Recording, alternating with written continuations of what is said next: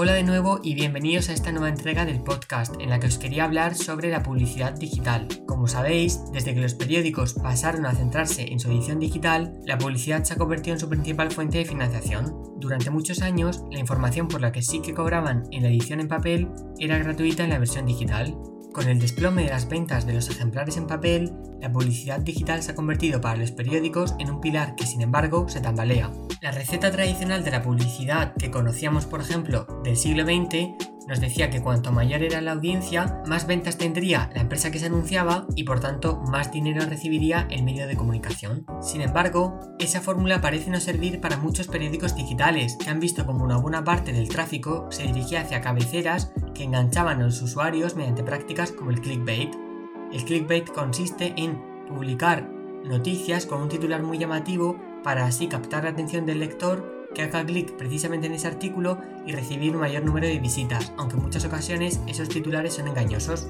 Esto lleva a algunas de las páginas web que practican el clickbait a aparecer en las primeras posiciones del ranking de páginas más visitadas y por tanto les supone un mayor desembolso de dinero por parte de los anunciantes. Por este motivo, muchos editores consideran que el modelo tradicional de la publicidad ya no sirve, puesto que prima más la cantidad antes que la calidad. Por otro lado, el trozo del pastel que se queda a la prensa es pequeño, puesto que los grandes actores de la publicidad digital, como Facebook o Google, se quedan con el mayor mordisco.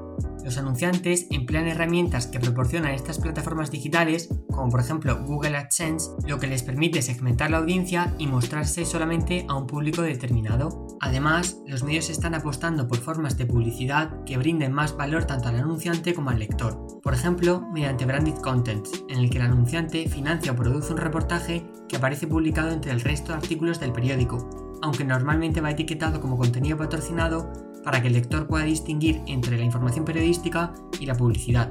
Seguro que en alguna ocasión os habéis encontrado en la web de un periódico un artículo, por ejemplo, sobre una receta, un coche y que estaba patrocinado precisamente por una marca a la que le interesa que el internauta lea ese artículo porque está relacionado normalmente con la línea de negocio de esa compañía.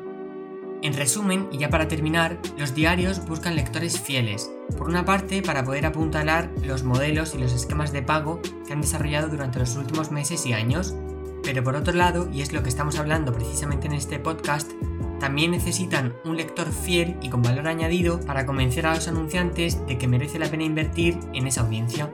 Para ganarse la lealtad de los lectores, los periódicos necesitan reforzar su imagen de marca.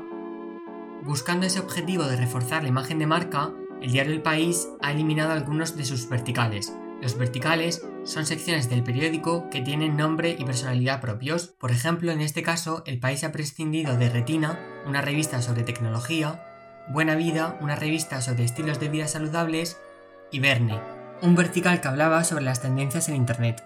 Y hasta aquí esta entrega del podcast. Espero que os haya gustado. Hasta la próxima.